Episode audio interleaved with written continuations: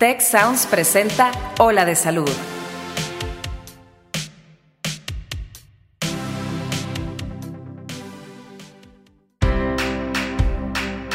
Esto es Ola de Salud. Yo soy Fernando Castilleja. Y yo soy Marcela Toscano. Y aquí comienza tu ruta de bienestar.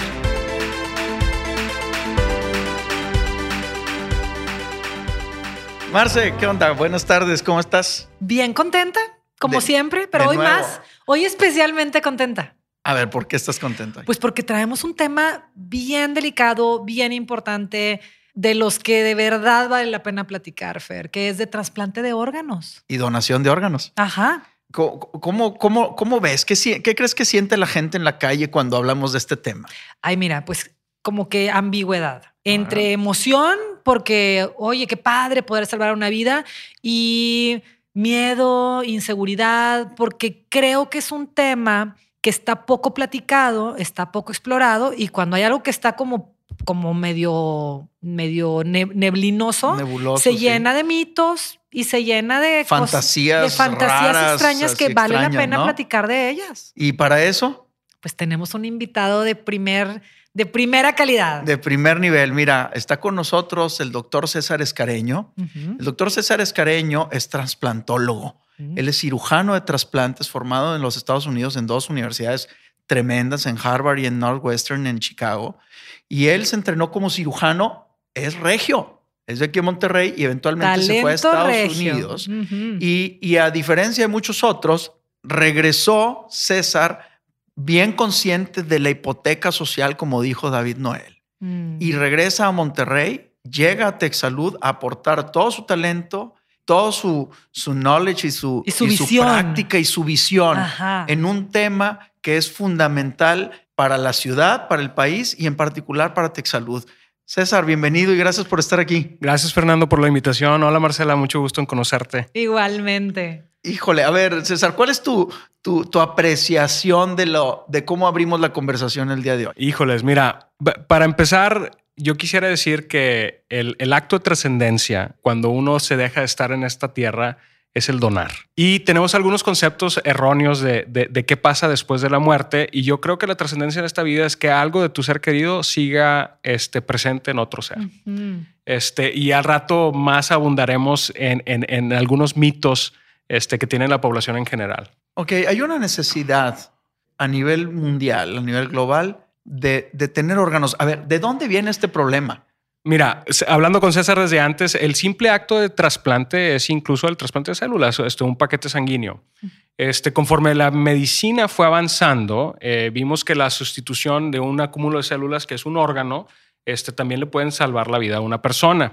Y conforme la, la tecnología y el conocimiento médico avanzó, es el tratamiento único y para poder eh, mantener a alguien con vida en esta vida terrenal, este, el trasplante. Entre ellos, eh, sobre todo el cardíaco, el pulmonar, el hepático. Sin un trasplante de esos, tus- tus días en esta tierra están contados. Wow. Entonces, con este avance de la tecnología, eh, llegamos a un punto en que se necesita un órgano, o sea, se necesita la pieza de otro ser para poder dar esa terapia o ese, o ese tratamiento para que otro ser querido pueda seguir con nosotros. Entonces, no hay acto de salvación o no hay acto de curar a alguien o darle tratamiento sin que se lleve a cabo un acto noble de otro ser humano.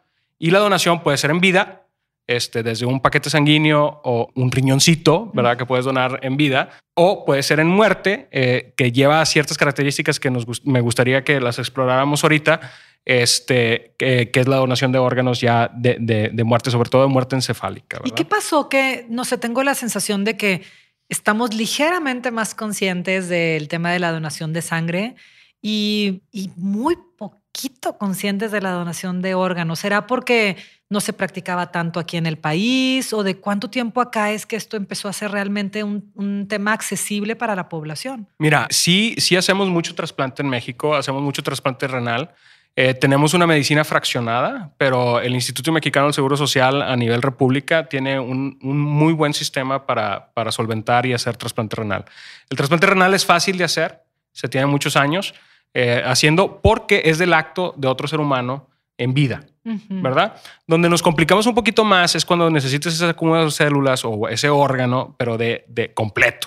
Y no se lo puedas quitar Un a alguien. corazón, un hígado. Sí, si ¿verdad? te lo O sea, quitas a alguien en vida, pues se muere. Entonces necesitas del acto, de un sistema, eh, de- que el acto se lleve a cabo en un sistema de salud maduro, este, en una población madura y que se lleve bajo ciertas circunstancias. Sí, a lo mejor como lo decías, el riñón tal vez, tal vez nos mueve más el corazón de donar porque por lo general el donador es un familiar, ¿no? Es como mi hermano necesita, entonces pues bueno, le Ponle- comparto. dale, dale. y, Si somos compatibles, pues da- dale mi riñón. Y en este caso de, de, de mi familiar o mi hijo o yo mismo voy a estar muerto y le voy a donar los órganos, como que ese tema de donarle a alguien que no tiene nombre, cara, eh, aleja la posibilidad de, que haya gente donante. Fíjate, eh, yo, creo que es un tema bien difícil de discutir. Afortunadamente, donde me entrené, a mí me enfrentaron eh, estar una semana eh, con el equipo de procuración y dar la noticia de muerte encefálica a aquellas personas. Entonces, verdaderamente me di como clínico cuenta que el acto del trasplante se lleva a cabo cuando do- la moneda tiene dos caras. Ok. O sea, eh, tienes una familia que, que está urgida este, porque llegue aquel donador este, para que su ser querido pueda estar con vida en esta fase terrenal. Eh, como el doctor Fer este, se expresaba la necesidad de un pulmón, de un corazón, de un hígado. Y eh, tienes el acto tal vez inesperado eh, de la pérdida de un hijo, un padre, una esposa, que se enfrenta con la decisión de, de qué vas a hacer después de, de- la muerte. Antes de, de seguir, quiero explicarle muy bien a la población que para que se lleve el acto de, de donación este, en muerte, se tiene que tener el diagnóstico de muerte encefálica y es lo que nos falta mucho educar. Con el avance de la tecnología, cuando tú llegas a un hospital, si llegas muy emproblemado, ya existen muchos mecanismos en donde nosotros te podemos dar soporte multiorgánico. Esto quiere decir, vamos a poner el ejemplo de que tienes un accidente cerebrovascular o tienes un accidente automovilístico y tienes un traumatismo craneoencefálico severo. Cuando tú llegas a urgencias, te estabilizan, lo primero que hacen es establecer una vía aérea, ven si requieres ah, algún apoyo quirúrgico y si no, te pasan a una terapia intensiva a estabilizar. Y en esa terapia intensiva tienes algunos aparatos que respiran por ti, tienes unas máquinas, este, Que limpian tu sangre, que antibióticos, todo lo que se requiere avanzado en las terapias intensivas. todo el soporte multiorgánico. Y vamos a decir, Fer, que tú como intensivista pues, sabes muy bien la evolución de tu lesión primaria, vamos a decir que un traumatismo craneoencefálico severo, es progresar al cese de todas las funciones neurológicas. O sea, ¿qué quiere decir esto? al estado de coma profundo e irreversible. Irreversible. Que tú tienes un daño neurológico irreversible. No Pues hay... este paciente no va a poder vivir por sí mismo, por sus propios medios, si no está conectado a una máquina, ¿eso es? Así es, pero cuando se llevó Marcela a cabo este, este momento de, de que este ser querido dejó de estar con nosotros, cuando pasó ese momento, él estaba conectado a las máquinas. Entonces, él, él hace cuenta que ya se fue con Diosito, donde nosotros crea- creamos bajo nuestra religión, pero en el momento que pasó esto, estaba conectado con las máquinas. Entonces su corazón sigue latiendo. ¿Cómo sabes cuál es ese momento? Si todo aparentemente está igual. Bueno, ahí viene, ahí viene eh, los diagnósticos. Eh, no hace mucho, eh, de hecho, el diagnóstico de muerte encefálica se sesionó en la Universidad de Harvard, aproximadamente en los 60s, Ujú. y el concepto más así, más a- a- actualizado en los 80s, que todo el mundo aceptó, este, se toma muy en serio. ¿sí? Ok. Uno lo tiene que ser, el diagnóstico lo tiene que ser un clínico del área. O sea, tiene que ser hecho por un neurólogo o un neurocirujano. Dos, hay pruebas diagnósticas que ven que no existe función en el cerebro. Nosotros tenemos en el sistema nervioso central, tenemos una parte muy vieja, rudimentaria, que la tiene un insecto, una rana que respira, ¿verdad? La un compartimos con ello en la, en la evolución, ¿verdad? Y luego tenemos una parte media y luego tenemos una parte muy nueva que nos diferencia de todos. la Bueno, corteza. para un, un paciente que está en coma tiene al- a lo mejor alguna de esas dañadas, pero no las tres. Es correcto. El paciente que está muerto está, las tres se Muerte- fueron. El, el que está en muerte encefálica tiene ausencia total de la actividad del sistema encefálico. Que entonces entiendo mucho la resistencia de los familiares porque dicen, espérame, ahí está igualito, está igualito que hace Claro. media hora. No lo quiero dejar, aunque sea el puro bultito, no, no, no quiero, no quiero Claro. perderlo, porque ya no hay nada ahí, pero, pero no lo quieres soltar. Oye, ¿no? Marcela, y explícaselos. Ay, qué fuerte. Sí, o sea, explícaselos. O sea, siéntate con ese, ese esposo, esa esposa, A ese decirle, ya no papá, está. ese papá, ese mamá. Oye, por sentido común, volteas y ves un monitor y está pip, Claro. pip, pip. Y tú, o sea, y es el un oxígeno concepto- bien y la presión bien y todo. Y- Es un concepto dificilísimo de entender. Ya lo creo. este, Y en una población como la nuestra, que todavía tenemos algún pensamiento mágico o somos así muy religiosos, pues todavía más difícil. Uy, sí. Lo que yo les quiero asegurar como clínico es que todas las religiones lo apoyan, la donación. Eh, todas las religiones creen en la donación y la trascendencia de la vida después de este acto. Y ya está tan, tan, tan, tan, tan establecido el diagnóstico que si tú, por ejemplo, después de haber establecido el diagnóstico de muerte encefálica, haces un agujerito en el cráneo, un trépano y sacas esas células y las ves al microscopio, son Muertas. puras neuronas muertas. Wow. O sea, verdaderamente esa, esa persona dejó de estar con nosotros. Oye, César, y Y, luego está su cuerpo. esto me lleva a, una, a uno de los mitos que he escuchado, no sé si te tocó a ti, tal vez sí en tu, en tu entrenamiento, que la gente dice, no, no, no, no, es que yo prefiero no, no inscribirme al programa de donación de órganos porque a los que ya están inscritos no les hacen la lucha para salvarlos. Es correcto. Ya mejor quieren que se mueran porque ya les vendieron todo. No, pues mira, muy, muy difícil. A mí me llevó 12 años para entender el acto y poder practicarlo del trasplante. 12 años después de la Facultad de Medicina, de entrenamiento. Ahora, yo necesito para llevarlo a cabo un sistema hospitalario de muy alto nivel, como tenemos en Este, para poder hacerlo. No se puede hacer el acto del trasplante en una cliniquita de, en una manera no, no sistematizada. Al ahí se va. Ese es uno. Dos. Eh, yo no conozco, yo es día que no conozco a ningún colega médico que no haga el, el no haga como algo reflejo el tratar de preservar la vida de alguien. Claro. Claro. Si tú llegas a una sala de emergencias, que generalmente es el, eh, los pacientes que son donadores, y eh, estás entre la vida y la muerte, ni siquiera ves la cartera de la persona o no volteas a ver, a ver si tiene credencial de lector o... Sí, vas con todo. No, llega En automático. en automático, vía aérea, esto, el otro. El acto del trasplante este, no se lleva a cabo, o la decisión de la muerte encefálica no se lleva a cabo hasta días después de que te internaron, muy probablemente en la terapia intensiva, muy proba- probablemente después de varias, tres, do- dos, tres cirugías, este, que, que hicieron todo lo posible por, por Sí, mantenerte nadie, con nadie nosotros. se, le- se levanta en la mañana diciendo a este me lo voy a escabechar para quedarme con su hígado. Eso no Claro. existe. Eso no Claro. existe.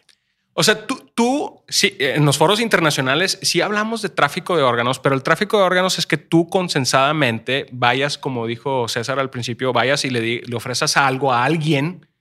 Este, Véndeme ese- tu riñón. Véndeme tu riñón. Y, y ese, ese alguien lo haga en una forma consensada por un, por un lucro, ¿verdad? Eso se llama tráfico según el, el- el Tratado de Estambul, ¿verdad?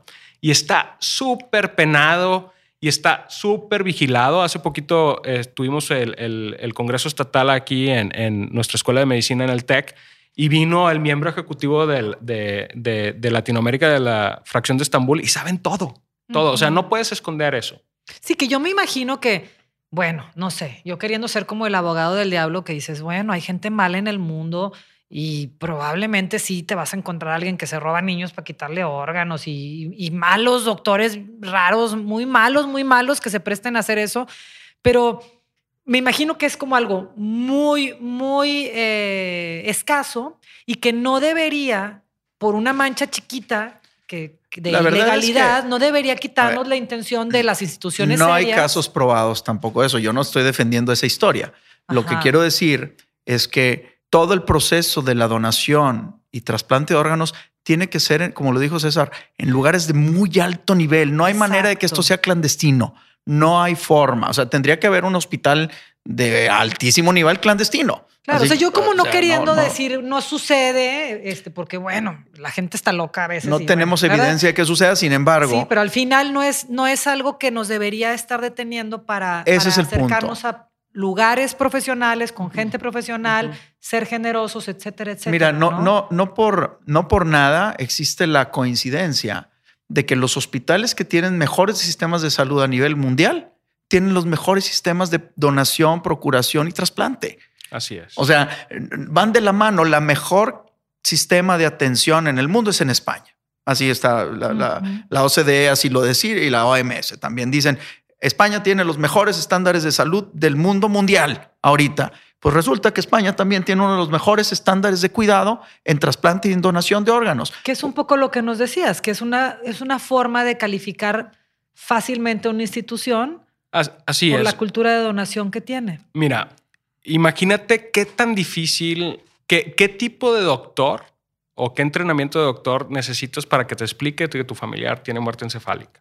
Esa es una. Dos, ¿qué tipo de institución necesitas para que te acobije cuando tienes dolor de que un ser querido está entre la vida y la muerte, como que te sientes muy en confianza y no agredido para que cuando se te hace la pregunta si quieres que tu familiar se convierta en donador, dices que sí. Entonces, en, los hospitales eh, de primer mundo, así como dice Fer, en España, en Estados Unidos, etcétera, hay un marcador de negativa familiar a la donación. Esto quiere decir que, que se alcanza el, el- el diagnóstico de muerte encefálica y que eh, tú decides eh, no donar. Mm. Entonces, eso, si tú tienes en tu hospital un muy alto índice de, de negativa familiar a donación, quiere decir que no estás ofreciendo una cálida eh, tratamiento médico a tus pacientes. Eso quiere decir que a lo mejor tus doctores no tienen un, un buen enlazo con, con los familiares, que a lo mejor el portero te hizo una mala cara antes de entrar. O sea, que, que tu experiencia como paciente dentro de la institución no fue la adecuada. Así que no generó suficiente No, confianza y calidez. confianza, exacto. Así es. Entonces, si, si desde la puerta te reciben con una sonrisa, tus doctores eh, pasan mucho tiempo contigo, Son tienen, empáticos, se comunican. Tienen la paciencia para eh, explicarte todo lo que está sucediendo. Sobre con- todo en un caso con- grave, ¿no? Como este, ¿verdad? Un caso, un paciente que, que desafortunadamente pierde la vida por muerte encefálica viene de un proceso muy grave. Y Claro. Nosotros como intensivista en la terapia intensiva, pues lo ves todos los días. Ves a alguien que súbitamente de estar bien ahora está muy mal. Y entonces tener que transportar toda esta información de manera correcta, en la forma correcta, el contenido y la forma son importantísimos. Y entonces si no logras esa empatía, esa conexión con la familia que está en un duelo tremendo en ese momento, pues hay una barrera gigante. Y, Claro. y- y en sí, nosotros como médicos, cuando te dicen, oye, tienes que transmitir esta información porque eres tu paciente y tienes que confrontar el, el proceso, tienes que llegar con una madurez tremenda que luego no todo mundo tiene. Pero Así fíjate es. como institución, como este es un es una vocación y un tema que nos empuja, no ni, ni siquiera como institución, como país, a la calidad en el servicio. Claro, ¿Verdad? claro. O sea, yo me puedo dar de cuenta por, hay, de- de- dependiendo qué tipo de hospital eres, eh, un 2 a 6% de, tu, de tus muertes anuales deben de ser por muertes encefálicas. Y luego lo segundo que te pre- preguntaría es de esas muertes encefálicas, ese 2 a 6%, cuáles fueron concluidas o cuáles fueron concretadas, ¿no? Este, y de las que no fueron concretadas, ¿cuántas fueron negativas familiares? ¿verdad? Eh, Aquí, aquí es un tema cultural al final del día. Yo recuerdo que, que cuando en algún momento me tocó entrenarme en, en España, eh, la- la- esta conversación estaba desde nivel secundaria. O sea, a nivel, el, el gobierno eh, español en la secundaria ya estaba conversando como los chicos en una forma muy correcta, Ujú. muy apropiada a la madurez del chico, pero ya tenían en la mesa la discusión. La familia, la familia sola llegaba y decía, oye, mi familiar era Me donante quiero quiero, Ajá. quiero que mi familiar se cumpla la voluntad. Y Él yo no recuerdo donante. haber tenido esa plática en, en la primaria, la ni en la que no. secundaria, ni en la prepa, ni en ningún Eh, lado. eh, eh, de hecho, en, las- en la, en la escuela de medicina son temas que, que se llevan como que de, como que de rebotito, ¿no? O sea, no hay un programa formal en pregrado para educar sobre esto. No, hay que hacerlo una, una materia optativa, ¿verdad? Oye, César, y por ejemplo, ¿qué, qué, porque tú tienes mucho colmillo en esto, ¿qué, ¿cuáles son los principales obstáculos que te gustaría compartir con nuestra audiencia? Eh, obstáculos o mitos que pudieras derrumbarnos como para, pues no sé, las personas que nos están escuchando se sientan aún más motivadas para acercarse o por lo menos para poner en tela de juicio esas ideas llenas de telarañas que a lo mejor todos tenemos. O sea, yo verdaderamente creo que ahora con el alcance de la tecnología, pues cualquier pregunta la puedes resolver rápido en, en- en el Internet, ¿verdad? Creo que lo más, lo, lo- más digno es que todos sean conscientes de qué van a hacer en, en este tipo de circunstancias y se sienten y lo practiquen con aquellos que más quieren. Mm. Ese es uno, o sea, confrontar a, a que todos los radioescuchas o podcast escuchas eh, lleguen o después de que escuchen eso se pregunten a sí mismos, o sea, ¿qué voy a hacer si me ocurre esto a mí y, y a quién se lo voy a compartir de un sí o un no? Un no se vale, ¿verdad? Claro. Este, pero yo ver- verdaderamente creo que no, he- no eh, o sea, hoy en día con toda la tecnología que hay, con todas las regulaciones sanitarias y médicas, el diagnóstico simple de muerte encefálica es tan, tan, tan, tan minucioso que cuando lo hacemos es 100 más del 100% seguridad que es eso, ¿verdad? Y, y lo que sigue es qué vas a hacer tú después. Haber tomado ya una decisión antes de estar Antes en ese de- punto. lo que no ideal- te enfrente de golpe. Lo que ideal no te es, de es conversarlo y ponerlo en la mesa en familia, tranquilos, en paz, sin presiones de ninguna naturaleza. Porque al final del día, cuando estás en el momento, Híjole, el sí. duelo, la pérdida, la angustia, te puede hacer tomar una, una decisión distinta, de, impulsiva, de no, no quiero, no quiero, no quiero. Es correcto. Cuando antes a lo mejor ya lo pudieron haber puesto en la mesa. La, yo te puedo decir que el 100% de la gente que dona espontáneamente fue porque lo conversaron, no fue porque se les ocurrió en ese momento. Claro. O sea, ya lo habían puesto en la mesa en la, entre familia. Y yo creo que esa pudiera ser una conclusión de hoy. Conversemos este tema, César, con nuestros pacientes, con nuestras familias. Perdámosle el miedo al, al tema. No es un tema tabú, es un tema de, de amor. O sea, tú dijiste la trascendencia Claro. que uno puede tener dándole más vida a alguien que está en riesgo. No importa la causa, César. O sea, porque luego hay algunos temas donde se cuestiona si es por tal o cual razón que esta persona perdió la salud. No importa eso, importa la vida. Es la decisión. es. Y al final ya se verán las causas y los, los- las cosas médicas los verán los médicos, pero creo que en este punto, amigos que nos están escuchando, pues como les comenta nuestro especialista César y Fer, es ya tienen un tema muy muy bueno para conversar hoy en la noche en la, en la cena familiar y, y tomar la decisión a tiempo y ya dejaremos las especificaciones del tema para los especialistas que estén tratando Acérquense. a su Todos los familiar. hospitales hoy tienen comités Ujú. de procuración de órganos. Algunos hospitales sí tienen comités de trasplantes de órganos. Acérquense con su doctor y pregunten. Es importante que los doctores que nos escuchan también infórmense de cuál es la legislación vigente, de cuáles son las características, para que no tengamos esa resistencia también eh, paradigmática, de, de fantasiosa, de que al final del día un órgano que no se dona con las características apropiadas se va a perder. No le va a aportar una oportunidad a alguien. Entonces creo que esa es una, una conclusión interesante, ¿no, César? Totalmente, Fer. Yo creo que el milagro de la muerte es el irte dando vida. Qué O sea, chulada de frase. El milagro de la muerte es irte dando vida. Marce, yo creo que podemos cerrar con este, con este concepto, ¿no? Me encantó, muchísimas gracias y, y ojalá que no sea la, la- la última vez que te tengamos aquí. Gracias. César, aprecio mucho tu, tu, tu Gracias tiempo por con nosotros. invitarme. Gracias, Marce, de nuevo. Gracias, Fer. Nos escuchamos muy pronto. Escuchamos. Hasta luego. Muchas gracias al equipo de Tech Salud, el sistema de salud del Tecnológico de Monterrey y al equipo de Tech Sounds. Productor ejecutivo de Tech Sounds, Miguel Mejía. Asistente de producción, Beatriz Rodríguez. Productores de Ola de Salud, Melissa Hinojosa, Nora Morales y Fernando Zamora. Postproducción, Max Pérez. Te invitamos a escuchar el siguiente episodio de Ola de Salud y el resto de los programas de Tech Sounds en los canales de tu preferencia.